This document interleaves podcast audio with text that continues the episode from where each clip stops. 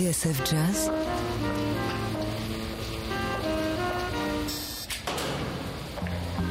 Dans les coulisses de la grande histoire du jazz.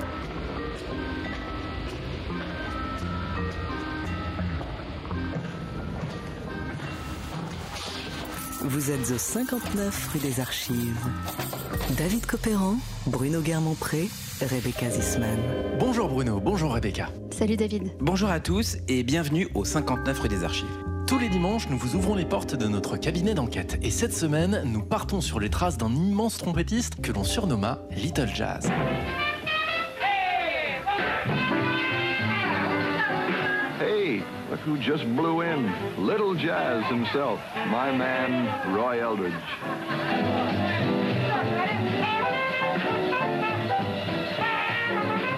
De l'avis des fans comme des critiques, Roy Eldridge fut le chaînon indispensable entre Louis Armstrong, le classique, et Dizzy Gillespie, le moderne. Adoubé par le premier, révéré par le second, Roy Eldridge fut l'un des grands maîtres de la trompette swing, avant de se frotter au début des années 40 au jeune loup du bebop.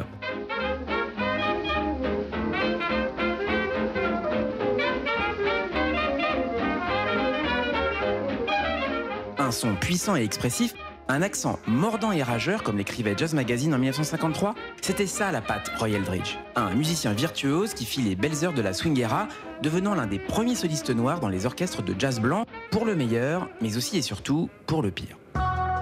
30 ans après sa mort, le 26 février 1989, le bureau du 59 se devait de rouvrir le dossier Roy Eldridge. Étagère numéro 5, boîte 8, dossier RE 1911, Roy Eldridge, le petit roi du jazz. Bienvenue au 59 rue des Archives sur TSF Jazz. David Copéran, Bruno Guermont-Pré, Rebecca Zisman.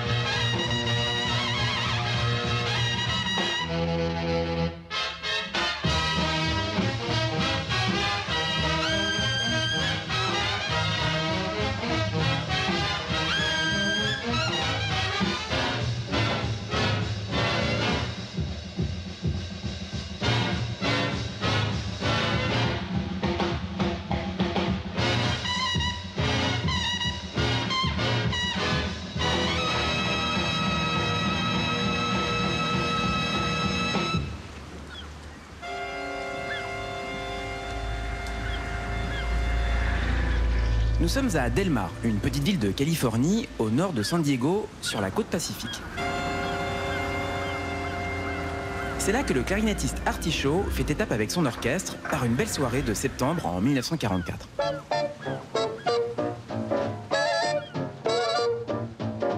Avec Benny Goodman, Artichaut est l'autre grande star de l'ère du swing.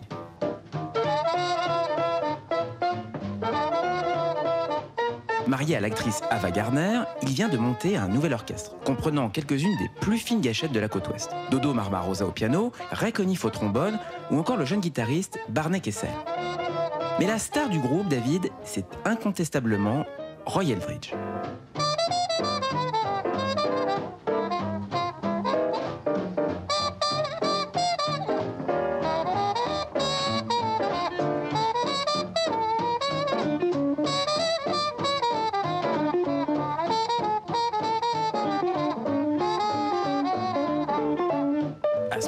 Trompettiste a 33 ans et fait notable, c'est le seul musicien noir de l'orchestre.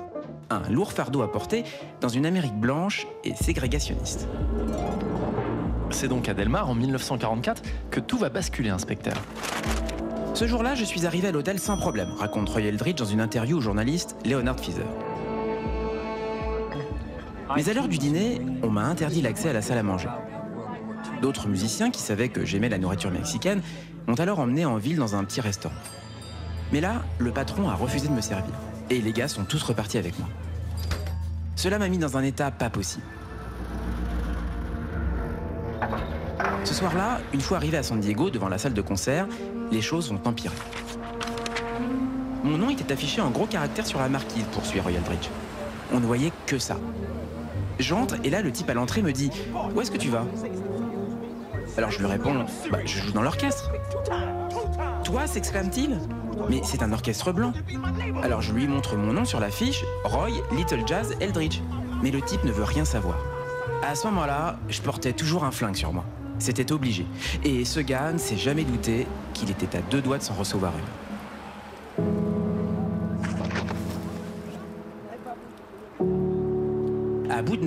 Roy Eldridge s'effondre alors sur le trottoir, alors que dans la salle, Artichaut et son orchestre commencent à jouer. Dans ses mémoires intitulées Ava, My Story, Ava Garner, l'épouse du clarinettiste, se souvient. Artie était furieux. Et il était encore bouillant lorsqu'il sortit de scène après le premier concert, fumer une cigarette. Roy était là, assis dans le caniveau, sa trompette entre les mains, des larmes ruisselant sur ses joues. On lui avait dit Un nègre dans un orchestre blanc ne nous sert pas ces conneries et du ballet. Artie était d'humeur volcanique. Résultat, après une sévère explication, Roy Eldridge fut autorisé à entrer dans la salle.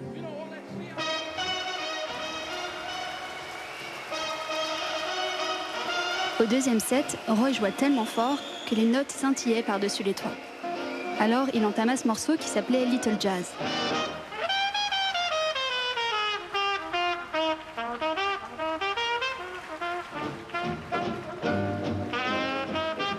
Temps-là, lorsque les gamins aimaient un morceau, ils s'arrêtaient de danser et se regroupaient autour de la scène. Cette fois, ils firent un cercle autour de Roy pour l'écouter. Je n'oublierai jamais ce moment. Roy se tenait là, jouant du plus profond de son cœur, les larmes coulant sur son visage. Et moi, je pleurais avec lui.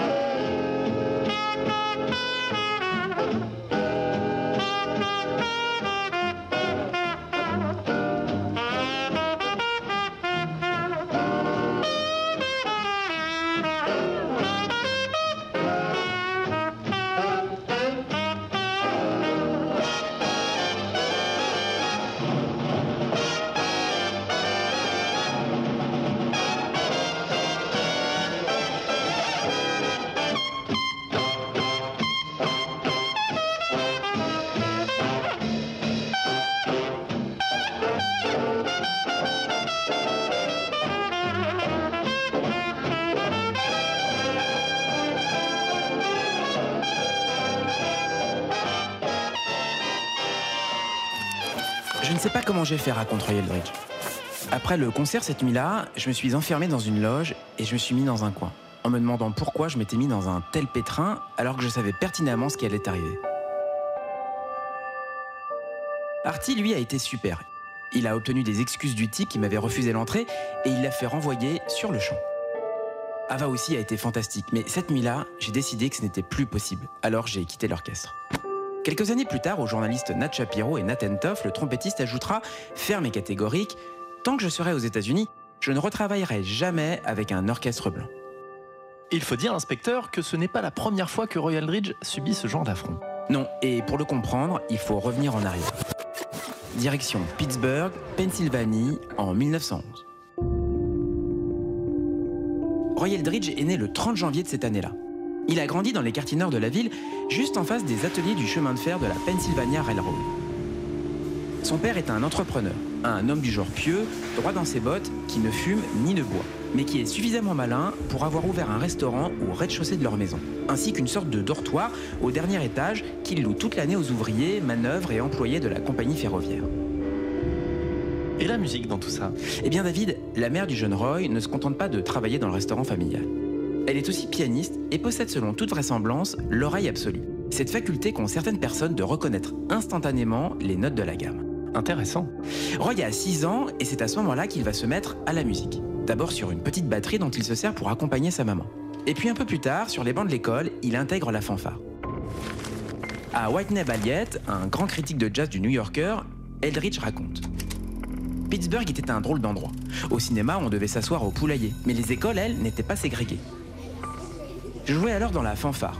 Les jours de parade, je me levais à 6 h du matin, attendant le lever du soleil pour que les premières chaleurs me permettent d'accorder correctement ma batterie. Un jour, alors qu'on partait pour le cimetière, quelqu'un m'a mis une trompette dans les mains et m'a demandé d'en jouer. J'étais mort de trouille, mais mon grand frère, qui était saxophoniste, a poussé mes parents à m'acheter une trompette. J'avais une bonne oreille et tout ce que j'entendais, je pouvais le jouer.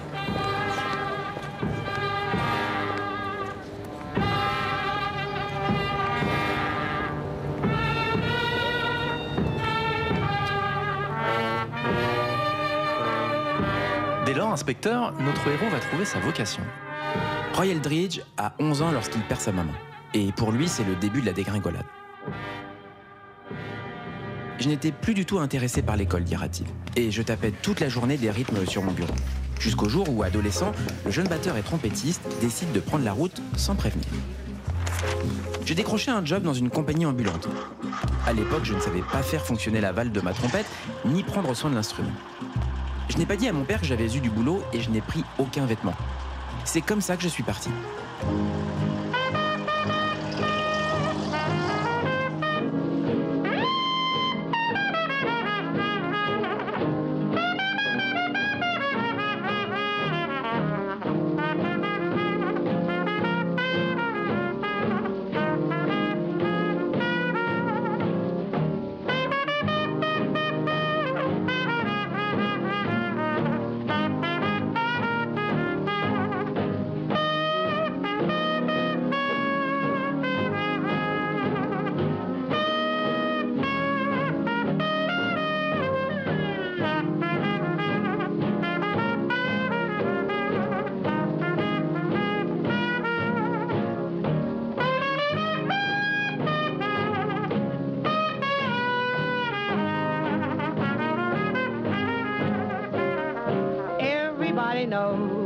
It's just a muddy river. But it seems like heaven on high, where the moon is shining bright. Let me dream away the night, where the lazy river goes by. Go away, let us be just the river, you and me. Everything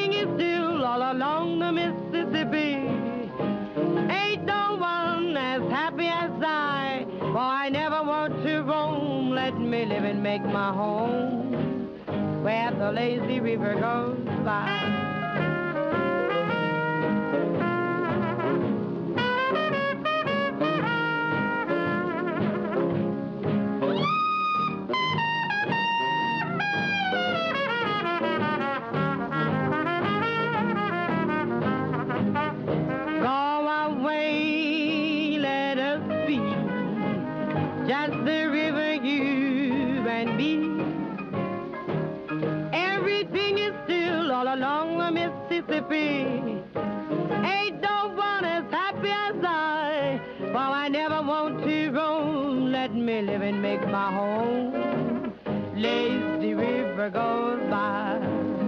Roy Eldridge, Lazy river goes le by. petit roi du jazz.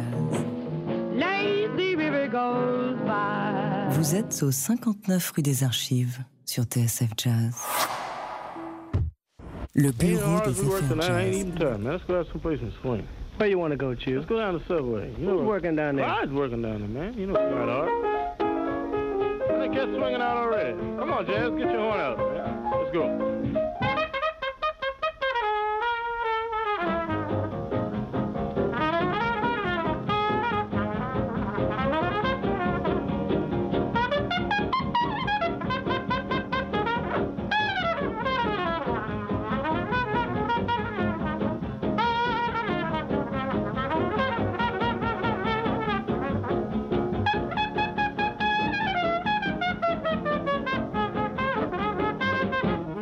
Surnommait Little Jazz. Cette semaine, dans 59 rue des Archives, itinéraire d'un géant de la trompette swing, j'ai nommé Roy Eldridge. On l'a vu, Roy Eldridge a 16 ans lorsqu'il quitte la maison familiale de Pittsburgh et s'embarque dans une troupe de spectacles itinérants pour découvrir la vie de musicien. Dès lors, Eldridge va tracer sa route et traverser les États-Unis de long en large, jusqu'à devenir l'un des meilleurs solistes de l'ère du swing, inspecteur Garmont-Pré. À la disparition de sa mère, avec qui il avait commencé la musique, l'adolescent s'est en quelque sorte réfugié derrière son instrument.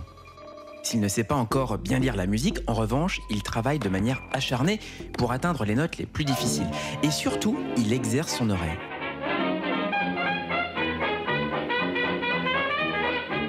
En la matière, l'un de ses premiers modèles n'est pas un trompettiste, mais un saxophoniste, Coleman Hawkins, dont il essaye de reproduire le solo sur Stampede de Fletcher Anderson.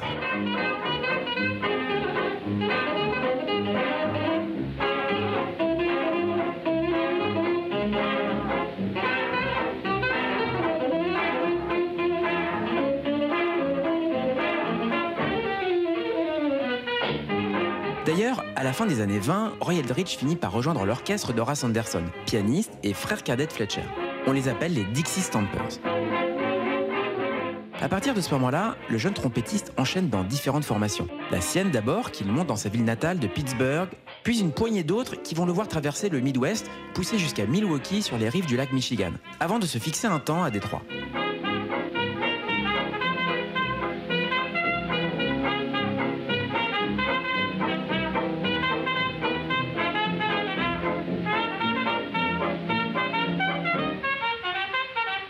Mais inspecteur, c'est à New York que la carrière de Roy Eldridge va véritablement décoller. Il semblerait que oui, en effet.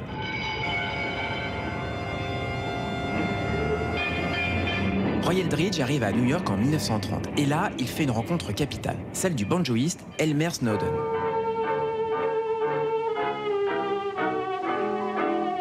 Musicien, chef d'orchestre, agent et un peu homme d'affaires sur les bords, Elmer Snowden a accompagné tous les grands vocalistes des années 20. Bessie Smith en tête. C'est une figure centrale des débuts du jazz qui a joué sur des centaines de faces et peut présenter jusqu'à 5 orchestres en simultané à New York. C'est donc dans l'un d'eux que Roy Eldridge va s'illustrer.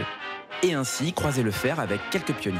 Agent Z, Au saxophone, il y a Otto Hardwick. Né en 1904, il a fait partie du premier orchestre de Duke Ellington dès 1919.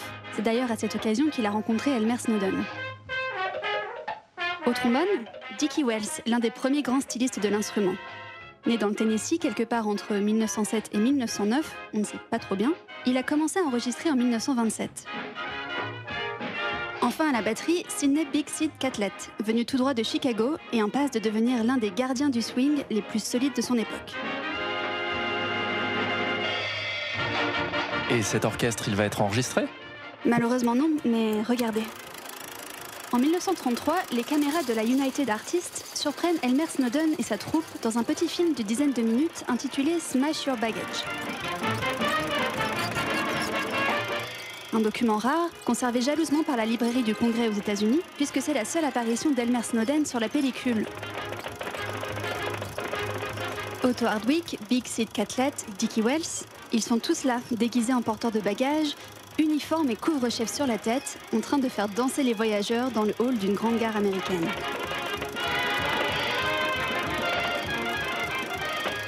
Pendant 4 minutes, l'orchestre tient la dragée haute aux danseurs de claquettes, au milieu des valises et chariots à bagages. Et leurs mouvements sont légèrement exagérés.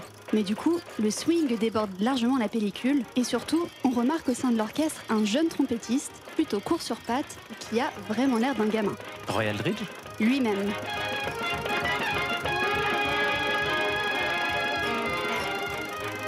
Il n'a pas 22 ans et c'est la toute première fois qu'on le voit à l'écran. C'est Otto Hardwick, le saxophoniste, qui a trouvé pour lui ce surnom de Little Jazz. Nous sommes donc en 1933 et Roy Little Jazz Eldridge n'a pas encore mis les pieds dans un studio d'enregistrement. Sa carrière discographique ne débutera véritablement que trois ans plus tard. Effectivement, agent Z. En 1936, c'est à Chicago qu'on retrouve le trompettiste qui commence vraiment à faire parler de lui. Mais c'est le 23 janvier 1937 que Little Jazz va graver dans la cire son premier chef-d'œuvre. À ce moment-là, la firme Vocalion a demandé au trompettiste de monter un petit orchestre pour accompagner la chanteuse Mildred Bailey, l'une des premières grandes divas du jazz. Ainsi, en ce début 1937, c'est bien Eldridge qu'on entend improviser sur cette jolie chanson intitulée Where Are You? Écoutez, tout Eldridge est déjà là. Particulièrement mis en valeur, le soliste s'exprime dans un registre à la fois puissant et moelleux, chantant, vibrant, assez proche de William Strong, que Little Jazz a véritablement découvert trois ans plus tôt. D'ailleurs, celui qui garde le tempo est nul autre que Zooty Singleton, le génial batteur du Hot Five d'Armstrong.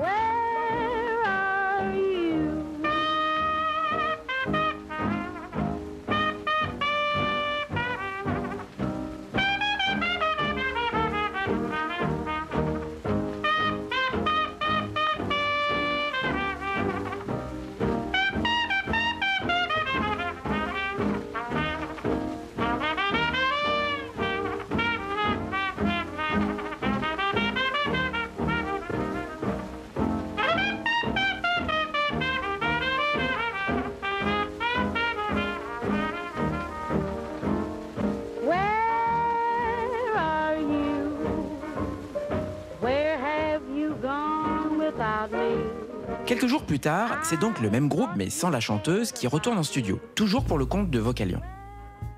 Du 23 au 28 janvier, Roy Eldridge et ses hommes gravent six faces pour autant de chefs-d'œuvre. Et parmi elles, ce fabuleux Wabash Stomp. Écoutez, on y entend Little Jazz exposer le thème, puis croiser le fer avec les différents solistes dans une formidable montée de scène. Parmi eux, Teddy Cole au piano, Dave Young au ténor et Joe Eldridge, le grand frère de Roy, à l'alto. Ça chante, les lignes sont claires et bien détachées. Le jeu d'Eldridge est expressif et très émouvant, ce qui fera dire à Henri Renaud dans son jazz moderne Renonçant à ses feux d'artifice somptueux et pompiers, Roy Eldridge fait étalage de ses meilleures qualités, alliant harmonieusement rigueur et swing. On écoute?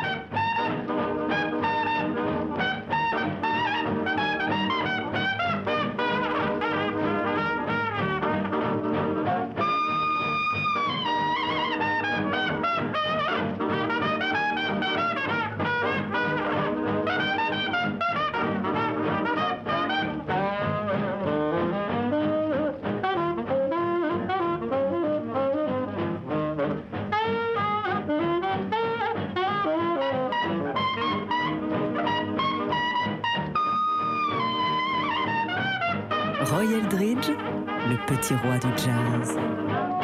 L'histoire du jazz se raconte dans 59 rue des Archives. David Copéran, Bruno Guermont-Pré, Rebecca Zisman.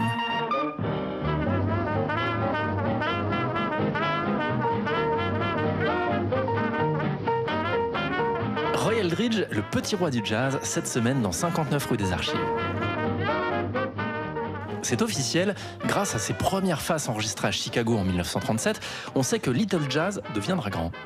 Révélé un peu plus tôt à New York dans l'orchestre d'Elmer Snowden, il ne va pas tarder à exploser dans les grandes formations de l'ère du swing, inspecteur Guermont-Pré. Dès 1935, Roy Eldridge a tapé dans l'oreille du clarinettiste Benny Goodman.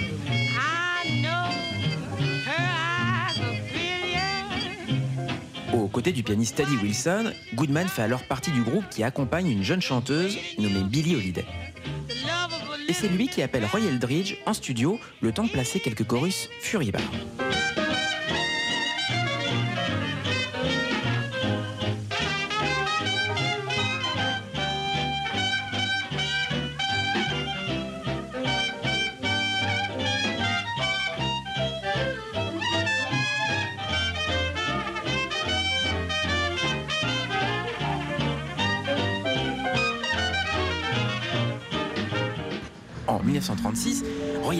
Rallie Chicago et intègre l'orchestre de Fletcher Anderson dans l'une de ses plus belles incarnations, avec notamment le saxophoniste Chu Berry et le batteur Sidney Catlett. À ce moment-là, Fletcher Anderson vient de remplacer Earl Hines en tant qu'orchestre résident du Grand Terrace Hotel. Et il va casser la baraque. Un morceau en particulier va faire beaucoup pour la réputation d'Anderson. C'est Christopher Columbus, un thème créé sur la scène du Grand Terrace et qui va devenir l'indicatif de l'orchestre.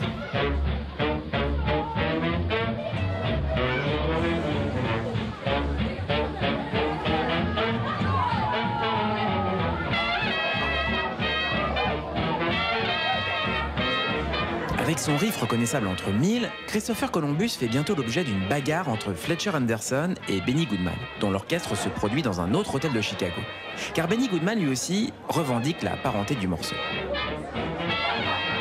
Au final, c'est Chu Berry, le saxophoniste Fletcher, qui va remporter la mise et sera seul crédité en tant que compositeur. Au grand dame de Roy Eldridge, qui affirmera plus tard que la cascade de cuivre, c'était son idée.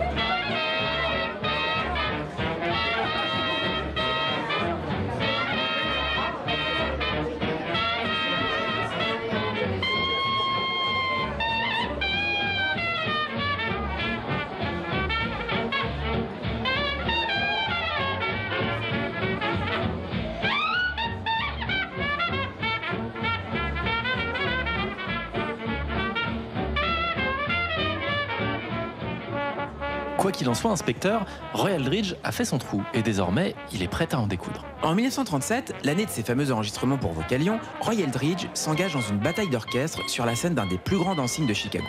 Son adversaire, le clarinettiste Benny Goodman. Une formation noire contre une formation blanche.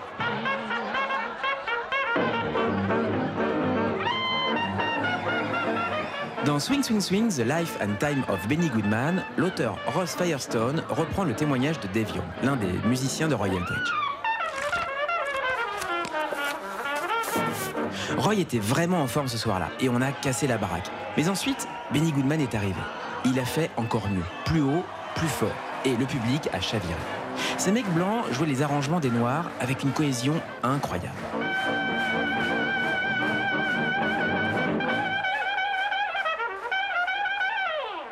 Justement, inspecteur, Roy Eldridge, le trompettiste noir, il va finir par rejoindre un orchestre blanc. Et dans le contexte d'une Amérique euh, raciste et ségrégée, ça n'est pas rien. Effectivement, David. Dès 1935, Benny Goodman s'est illustré en engageant le pianiste noir Teddy Wilson dans son trio, aux côtés du batteur Gene Krupa. L'un des premiers exemples de ce qu'on appellera les orchestres intégrés réunissant noirs et blancs sur la même scène. Or, comme vous pouvez l'imaginer, cette démarche, toute progressiste qu'elle soit, va causer pas mal de remous. Du côté du public d'abord, certains ne goûtant pas ce genre de mélange. Mais aussi et surtout du côté des musiciens eux-mêmes, et en particulier des Noirs qui se retrouvent tiraillés entre plusieurs sentiments. Celui de faire avancer le public d'un côté, et de l'autre, cette impression tenace qu'ils peuvent servir de faire valoir, à la manière d'un oncle Tom. À leur décharge, il faut dire que certains orchestres blancs n'osent pas franchir le pas jusqu'au bout et utilisent les musiciens noirs comme une simple attraction pendant leur show, sans les intégrer réellement aux sections. Frilosité, racisme, défiance, pression des promoteurs, tout cela crée un nœud très complexe qui cache une réalité parfois plus heureuse. La franche camaraderie qui existe tout de même entre certains musiciens, qu'ils soient noirs ou blancs. Bientôt en tout cas, Roy Eldridge va se retrouver dans l'œil du cyclone. En 1939, et malgré quelques prestations remarquées au Savoy Ballroom de New York, Little Jazz décide de jeter l'éponge. Il n'arrive plus à faire fonctionner son orchestre. Il tente alors de se reconvertir dans la radio en tant qu'ingénieur et électricien. Sans succès. Une situation qui va précipiter son retour aux affaires en 1941 lorsque le batteur Gene Krupa, un blanc, va l'engager dans son orchestre. Agent Z?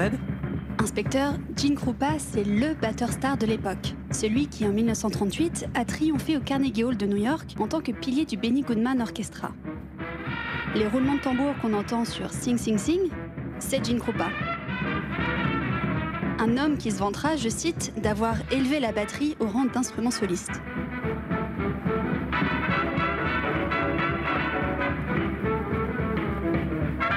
Cependant, avec Benny Goodman, Gene Krupa commence à se sentir un peu à l'étroit. Et c'est sans doute au terme d'une énième bataille de coq que le batteur va se faire renvoyer de l'orchestre avant de monter son propre big band quelques semaines plus tard.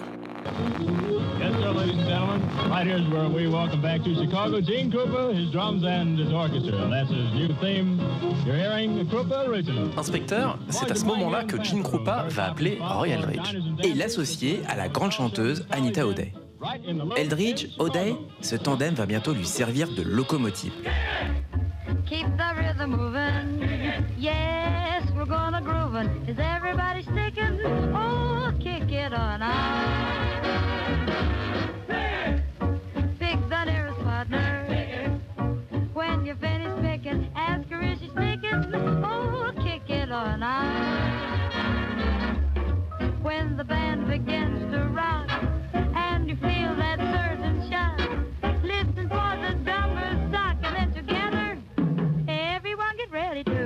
ses mémoires, High Times, Hard Times, Anita O'Day se souvient de l'arrivée fracassante de Roy Eldridge dans l'orchestre. Au départ, Gene voulait engager Roy comme premier trompette, mais l'un de ses conseillers lui a laissé entendre que ce serait très compliqué en ces temps de ségrégation. Mais peu importe, Gene a pris certains solos du trompettiste Shorty Sherrock et les a fait jouer par Roy. Au bout d'une semaine ou deux, Shorty est allé trouver Roy et lui a dit quelque chose comme Hé mec, depuis quand tu me piques mes solos? Mais Roy était tout sauf un oncle Tom. Le jour suivant, Roy était au pupitre des trompettes, mais l'orchestre n'arrivait pas à swinguer. Alors Gene a quitté sa chaise et s'est posté devant nous pour diriger la séance. Là, il s'est tourné vers Roy et lui a dit Hey Jazz, mets-toi à la batterie. Une merveilleuse coïncidence puisque le premier instrument de Roy était justement la batterie. Roy n'était pas un grand technicien, bien sûr, mais il swingait comme un diable. Et avec lui, l'orchestre s'est mis à tourner beaucoup mieux. Gene avait les yeux écarquillés. C'est là que le truc a pris feu et que les choses ont commencé à changer.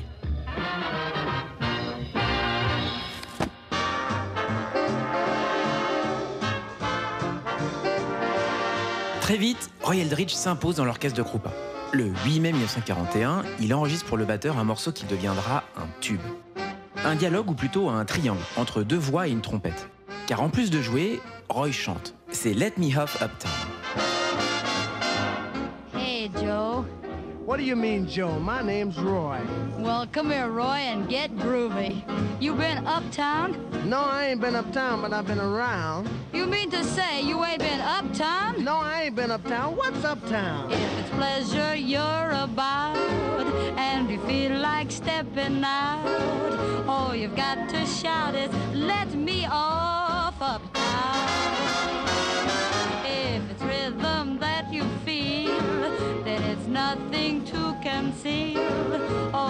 Got to spiel is, let me off uptown. Rib joints, juke joints, hip joints. Where could a fella go to top it? If you want to pitch a ball and you can't afford a hall, all you've got to call is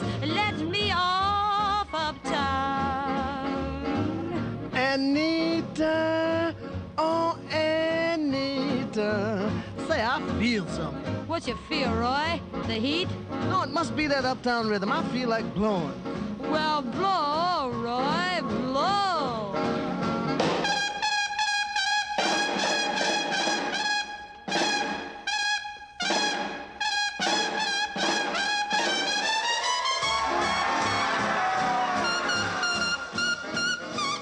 Dira plus tard Anita O'Day, Roy était un petit homme au visage poupon, mais lorsqu'il prenait un solo, il me donnait l'impression de mesurer 3 mètres de haut.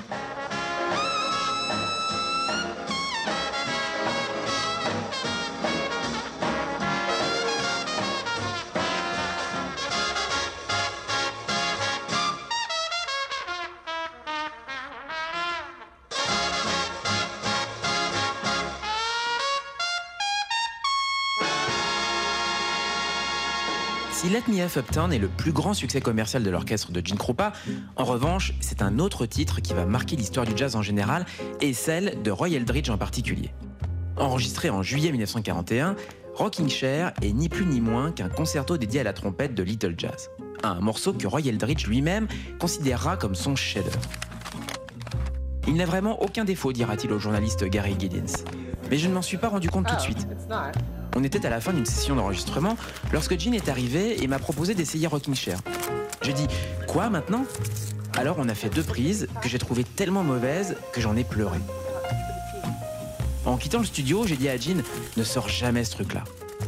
Deux mois plus tard, j'avais totalement oublié cette session lorsque le saxophoniste Ben Webster m'a appelé pour me faire écouter un truc. Je suis allé le retrouver, on a pris un grand petit déjeuner ensemble et puis il a mis Rocking Chair. D'abord, je n'ai pas reconnu le morceau, jusqu'à ce qu'on en arrive au solo. Et là, je suis parti en vrille. Écoutez, voilà sans doute la quintessence de l'art de Roy Eldridge.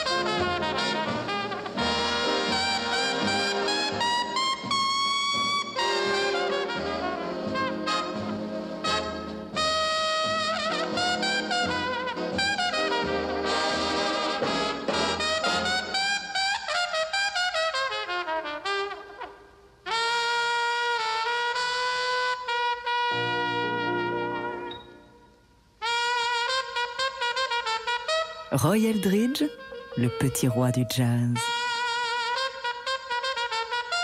L'histoire du jazz se raconte dans 59 rue des Archives. David Copéran, Bruno Guermont-Pré, Rebecca Zisman.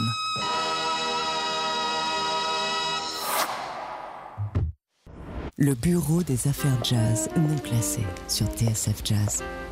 David Copéran, Bruno Guermont-Pré. De retour au 59 rue des Archives.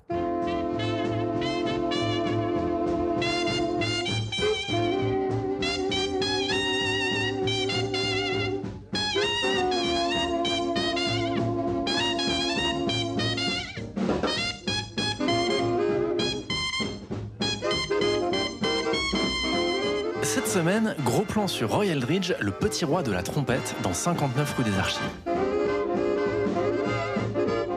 Au sein de l'orchestre de Gene Krupa, Roy Eldridge est devenu l'une des premières stars de jazz noir au sein d'une formation blanche. Surtout, à 30 ans, le trompettiste semble alors au sommet de son art, enchaînant les improvisations brillantes et parfois définitives, comme celle qu'il a couchée sur Rockin' Chair en 1941. And now it's Little Jazz Roy Eldridge, and Chair. Cependant, la lune de miel entre Krupa et Eldridge va être de courte durée, inspecteur, et Roy va se faire rattraper par ses démons, les vieux démons de l'Amérique. Ça a été dur d'être accepté comme un membre régulier de l'orchestre, confie Roy Eldridge dans Écoutez-moi ça, le fabuleux ouvrage de Nathan Toff et Nat Shapiro. Je savais que je devais être vraiment cool et je savais aussi que tous les yeux étaient tournés vers moi pour savoir si je traînassais ou si je faisais quelque chose qui n'allait pas. Un jour, nous sommes partis dans l'Ouest pour une série de concerts en direction de la Californie. Et c'est là que mes ennuis ont commencé. Nous arrivons dans une ville, l'orchestre s'installe à l'hôtel, mais on ne me laisse pas entrer. Je prends mes valises et je me mets à la recherche de l'endroit où quelqu'un devait m'avoir retenu une chambre. Je trouve finalement l'endroit, j'installe tous mes bagages. Évidemment, nous étions partis depuis plusieurs mois et j'avais une bonne douzaine de valises.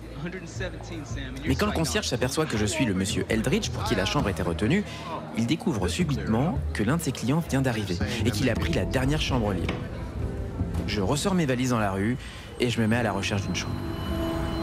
C'était la même chose tous les soirs. Ça a commencé à me travailler. Je ne pouvais plus rien faire de bien, ni penser, ni jouer. Quand enfin nous sommes arrivés au Palladium à Hollywood, il fallait que je fasse attention aux gens avec qui je m'asseyais. Si c'était des vedettes de cinéma qui m'invitaient, ça allait. Mais si c'était seulement des amateurs de musique, pas question. Par-dessus le marché, j'ai dû habiter à Los Angeles, tandis que les autres restaient à Hollywood. Je vivais tout seul. C'était la première fois que je me retrouvais si loin de chez moi et je ne connaissais personne. J'ai fini par broyer du noir et puis c'est arrivé. Un soir, la tension est devenue si forte que j'ai craqué. Je l'ai senti dans mon cou alors que j'étais sur la scène en train de jouer Rockin' Chair. Je tremblais si fort que j'ai dû quitter la scène et je me suis mise à vomir. Ils m'ont transporté chez un docteur. J'avais plus de 42 fièvres et mes nerfs étaient à bout.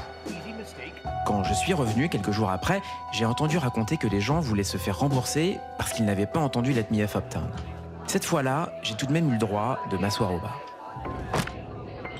Pendant deux ans, Roy Eldridge va supporter ce lot quotidien d'injustice, de violence et de brimade. À au moins une reprise, Gene Krupa passera la nuit au poste parce qu'il s'est interposé pour défendre son trompettiste. Quand tu es sur scène, conclut Eldridge, tu es formidable. Mais quand tu n'y es plus, tu n'es plus rien. Ça ne vaut pas la gloire, ça ne vaut pas l'argent, ça ne vaut rien. Plus jamais ça. En juillet 1943, Roy Eldridge met donc un terme à son engagement chez Gene Krupa. De toute façon, l'orchestre est déjà en train de partir à volo. Le batteur est tombé pour possession de marijuana et doit purger une peine de 3 mois de prison à San Francisco. Et puis en interne, le courant ne passe plus entre les deux vedettes, Roy Eldridge et Anita O'Day. Le trompettiste reprochant à la chanteuse de trop tirer la couverture à elle. Ainsi, c'est avec le clarinettiste Artie Shaw et son orchestre que Little Jazz entend rebondir un an plus tard, en 1944. Cette fois-ci, Roy Eldridge est bien la star indiscutable de l'orchestre, touchant la somme plutôt rondelette de 500 dollars par semaine. Dès le mois d'avril, il enregistre avec Artie Shaw une version mémorable de Summertime dans les studios de la firme Victor à Hollywood. Écoutez l'exposé de Roy, tout en puissance.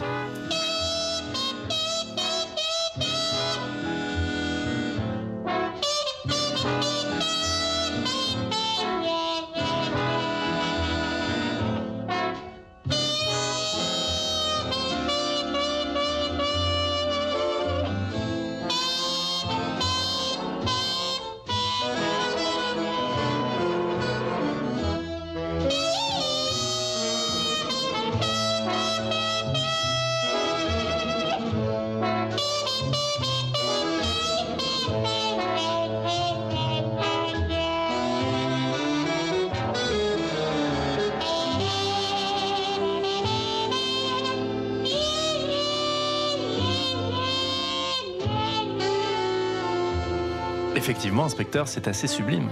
Oui, mais voilà, comme on l'a vu au début de notre enquête, les mêmes causes vont produire les mêmes effets.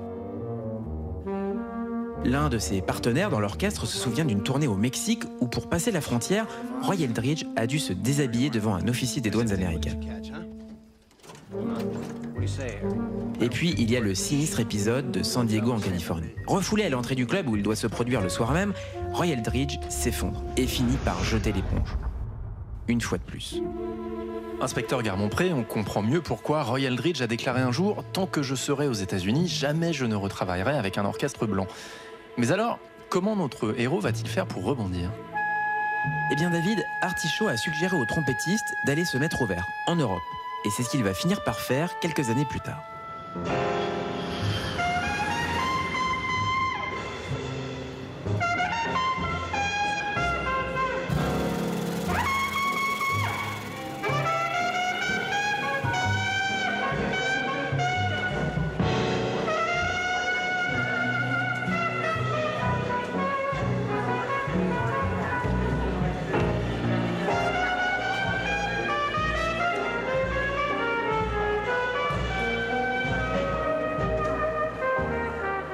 C'est à l'occasion d'une tournée avec Benny Goodman que Roy Eldridge pose le pied en Europe.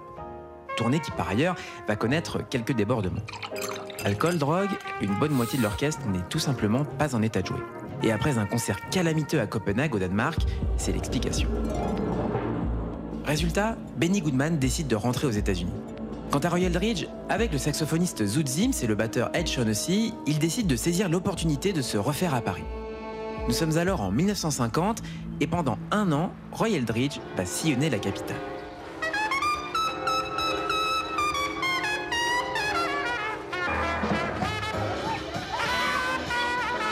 Agent Z Regardez ce plan, inspecteur. J'ai noté tous les endroits qu'a fréquenté notre héros. Il y a d'abord l'Apollo, le cabaret situé à l'époque au 20 rue de Clichy, dans le 9e arrondissement.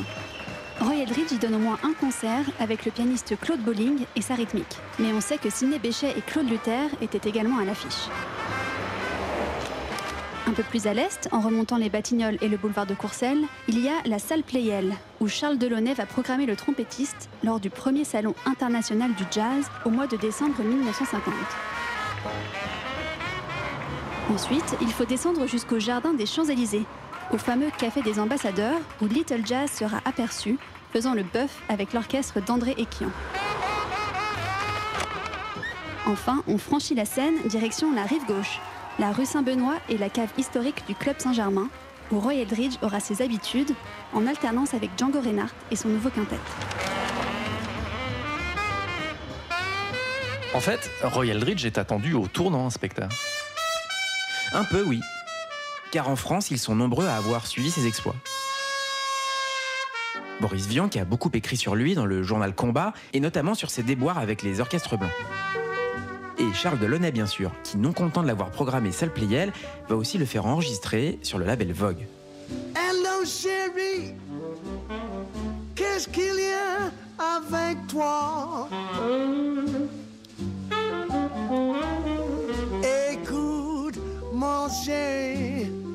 Qu'est-ce qu'il y a avec toi? Ainsi, six séances vont avoir lieu avec le trompettiste de juin 50 à mars 51. Et parmi elles, deux avec le pianiste Claude Bolling. Roy jouait au Club Saint-Germain, raconte Bolling dans ses mémoires. Et dès qu'il me voyait, il me collait au piano pour que je l'accompagne d'un rythme de shuffle qu'il affectionnait.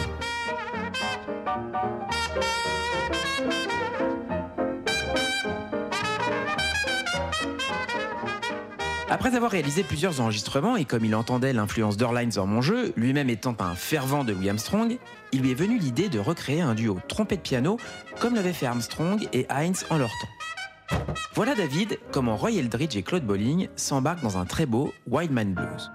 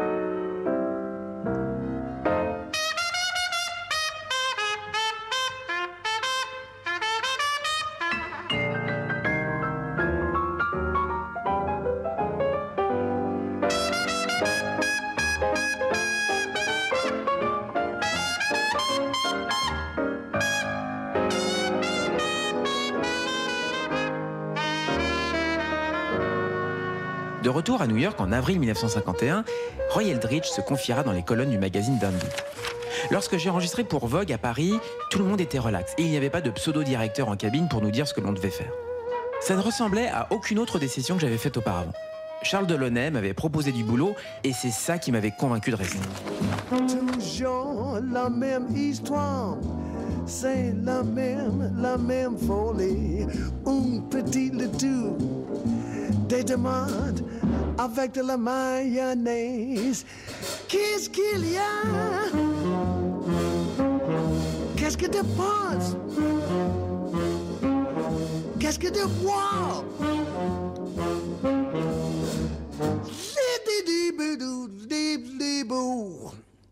Un petit, petit laitue.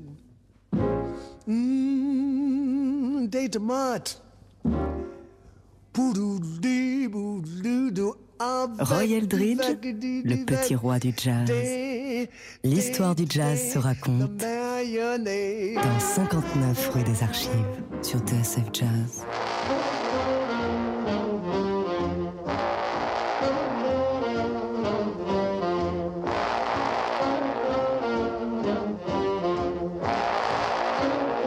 On l'appelait Little Jazz. Roy Eldridge, le petit roi de la trompette, dernière partie. Après sa parenthèse enchantée à Paris, Roy Eldridge rentre à New York en 1951. Et là, il va changer de stature. Elle semble bien loin, en effet, les années où Little Jazz paradait dans les grands orchestres de swing. À 40 ans, Roy Eldridge fait désormais figure d'aîné et il va devoir se mesurer à la nouvelle génération, inspecteur Garmont-Pré. En fait, tout a commencé au Miltons, à New York, au début des années 40.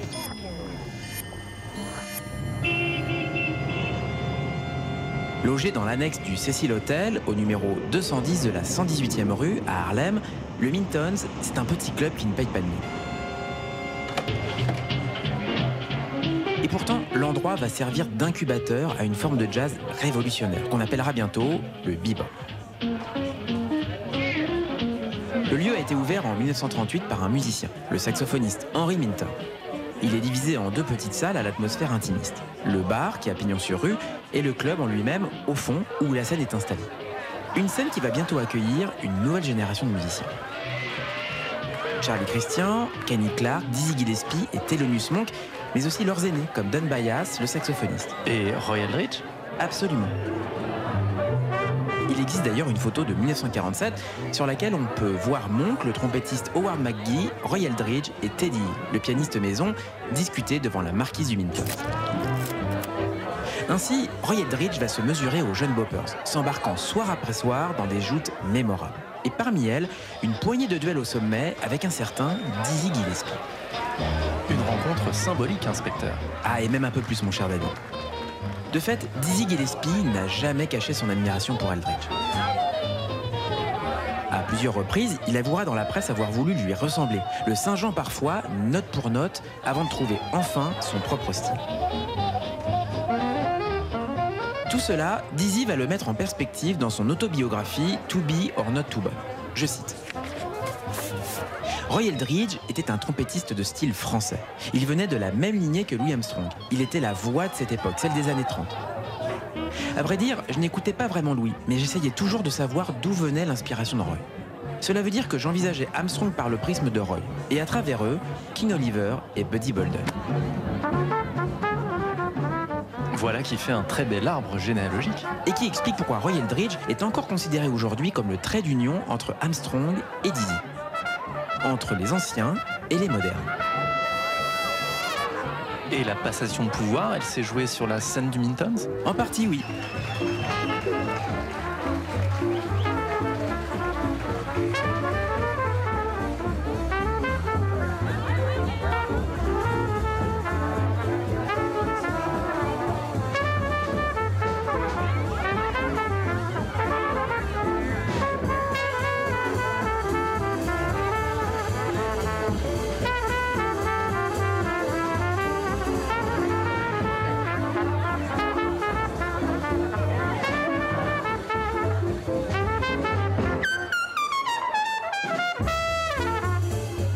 Wintons, raconte le batteur Kenny Clark, Roy était le favori à l'époque. Le public comprenait mieux ce qu'il faisait. À la longue, les musiciens ont commencé à comprendre Dizzy et ont complètement oublié Roy, du moins aux Wintons. Roy n'a pas cessé d'y venir et n'a jamais changé de style. Il ne l'aurait pas fait pour un empire. Un soir, au terme d'une énième joute musicale entre Roy et Dizzy, Thelonious Monk lâchera de manière lapidaire Tu vois, Roy, tu étais censé être le meilleur trompettiste du monde. Mais aujourd'hui, c'est lui le meilleur. Roy Eldridge, Dizzy Gillespie, ils ne sont pas rivaux pourtant, et ils vont même se retrouver à plusieurs reprises, inspecteur. En 1949, une fois digéré ses mésaventures avec Gene Krupa et Artichaut, Roy Eldridge a signé avec l'impresario Norman Grant, l'organisateur des tournées Jazz at the Philharmonic. Le JATP, c'est concerts qui réunissent les plus grands artistes de jazz, noirs ou blancs, autour de gargantuesques jam sessions. Ainsi, Roy Eldridge a pu déjà se mesurer avec Charlie Parker. En 1951, c'est encore Norman Grant qui convainc Roy Eldridge de quitter Paris pour revenir aux États-Unis, où l'attend un nouveau contrat d'enregistrement. Désormais, le trompettiste va intégrer l'écurie Grant et ses labels successifs, Clé, Norgram et Verve, pour lesquels il va enregistrer tout au long des années 50.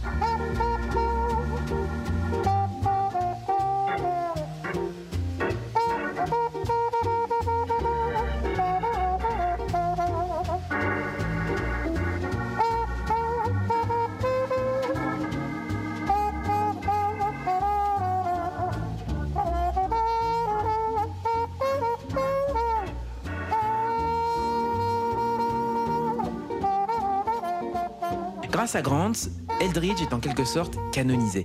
Et par canonisé, je veux dire qu'il entre dans le cercle fermé des grands solistes de jazz classique. Désormais, il enregistre en petite formation avec des groupes taillés sur mesure pour sa sonorité certes moins vigoureuse, mais toujours aussi expressive. En 1953, par exemple, on peut l'entendre dans une version très détendue de Love for Sale. Le tout avec une équipe de rêve. Barney Kessel à la guitare, Ray Brown à la contrebasse, Joe Jones à la batterie et surprise, Oscar Peterson à l'orgue.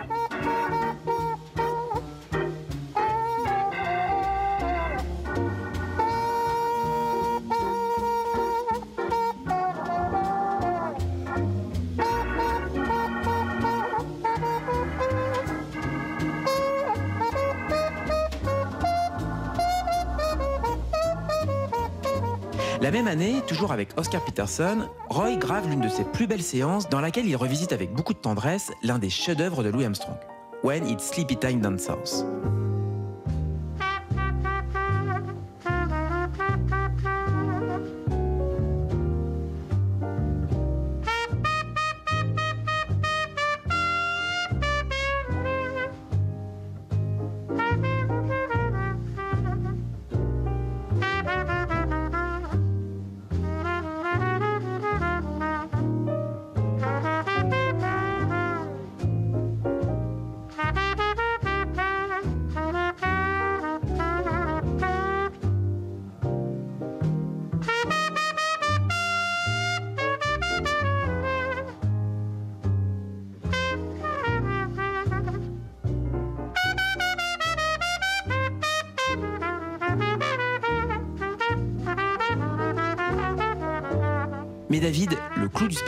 C'est bien sûr la réunion de Roy Eldridge et Dizzy Gillespie. De fait, Norman Grant a les deux trompettistes sous contrat. Et il les a déjà fait jouer ensemble lors des tournées du JATP. Et de manière assez compréhensible, il va chercher à les enregistrer, en souvenir de leur joute mémorable aux Mintons. En 1954 sort donc l'album Roy and Diz. Un disque fantastique dans lequel deux écoles et deux générations se rencontrent, dans une atmosphère résolument joyeuse. We can have a lot of fun. Yes, a lot of fun. Cause you are, you the cutest one. Loin de l'opposition de style, on a affaire à deux musiciens qui se parlent, se répondent, terminent les phrases que l'autre a commencées. Et c'est irrésistible. La preuve avec cette version de Blue Moon. Écoutez bien David, pour distinguer Roy de Diz, c'est assez simple.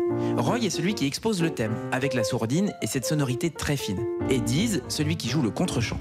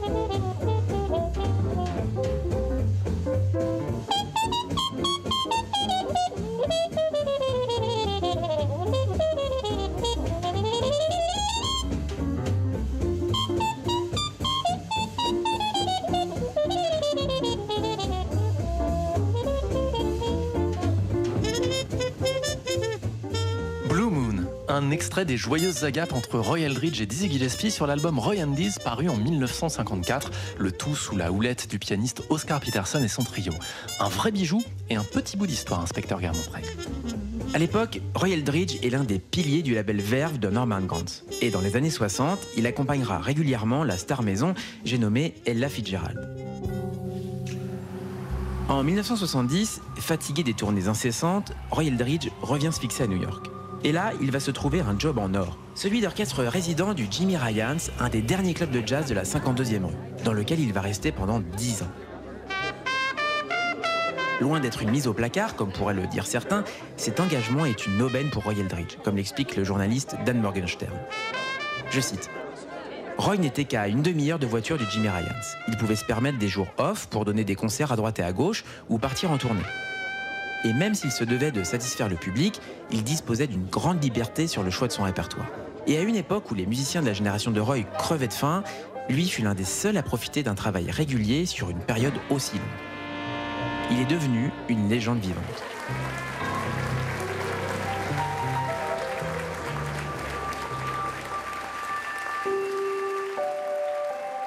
En 1980, Roy Eldridge est victime d'une crise cardiaque. À 69 ans, les médecins lui préconisent de mettre un terme à sa carrière, ce à quoi il va se résoudre tant bien que mal. Mais Little Jazz ne disparaît pas pour autant de la circulation. Régulièrement, il donne des masterclass, des conférences et s'invite dans les écoles primaires où il sensibilise les nouvelles générations au jazz. Mais lorsque sa femme Viola s'éteint au début de l'année 1989, Roy Eldridge sait qu'il ne tiendra plus très longtemps.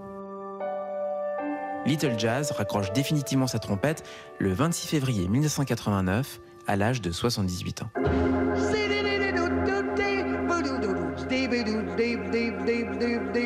30 ans après sa disparition, et même si l'histoire le résume trop souvent à son rôle de trait d'union entre les anciens et les modernes, il est plus que temps de réhabiliter Roy Eldridge. Car celui qu'on appelait Little Jazz était définitivement un géant.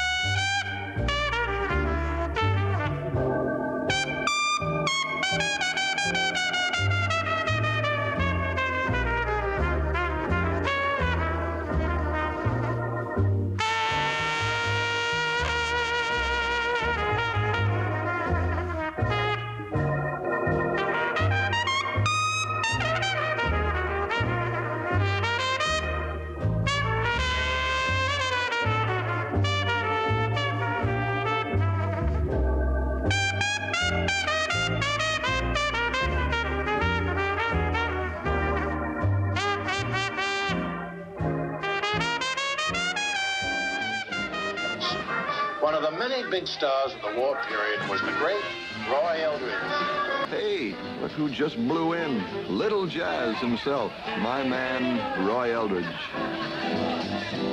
Ainsi, inspecteur, se referme notre enquête. Mais avant de prendre congé de vous, agent Zisman, quelques idées pour tous ceux qui voudraient prolonger l'émission. Rebonjour Rebecca. Rebonjour David. Inspecteur Côté livre d'abord. À lire en anglais, Roy Eldridge Little Jazz Giant de John Chilton aux éditions Bloomsbury est la porte d'entrée idéale. Mais Roy Eldridge, on l'a dit, c'est 60 ans d'histoire du jazz. Ainsi, on peut s'amuser à suivre sa trace le long d'une multitude d'ouvrages. Écoutez-moi ça, de Nat Shapiro et Nathan Toff chez Bûcher-Chastel, Artichaut, King of the Clarinet de Tom Nolan, Swing Swing Swing, The Life and Time of Benny Goodman par Ross Firestone, High Times, Hard Times, l'autobiographie d'Anita O'Day, et enfin To Be or Not to Bop de Dizzy Gillespie. Tous ces documents et bien d'autres encore ont constitué des sources précieuses à notre enquête. Roy's driving, biting, and swinging playing is making the temperature rise here a bit. Côté disque maintenant. La carrière de Roy Eldridge peut être divisée en trois périodes. Pour commencer, jetez-vous sur Roy Eldridge, The Quintessence, chez Frémont et Associés. Deux CD pour suivre le trompettiste de Chicago à New York entre 1936 et 1945. Côté français, Sony a réédité les phases Vogue, enregistrées à Paris en 1950 sous le titre Roy Eldridge and His Little Jazz. Enfin, le label Mosaïque a réuni dans l'une de ses fameuses boîtes noires l'intégralité des phases de Roy Eldridge entre 1951 et 1960. Ça s'appelle The Complete Verve Roy Eldridge Studio Sessions. C'est un peu onéreux, mais les 7 CD et le copieux livret signé Dan Morgenstern constituent une vraie mine d'or. Merci agent Zisman, merci inspecteur. 59 rue des Archives, Roy Eldridge, le petit roi du jazz, une émission réalisée par Eric Holstein avec le précieux concours de Hugo Denol. Retrouvez-nous en podcast sur le www.tsfjazz.com et sur l'iTunes Store d'Apple. Toutes vos réactions et vos questions à l'adresse tsf.tsfjazz.com et sur Twitter, hashtag 59 rue des Archives. N'oubliez pas d'éteindre la lumière en partant et surtout, gardez les oreilles grandes ouvertes. Salut Bruno. Salut David, salut Rebecca. Salut David, salut inspecteur.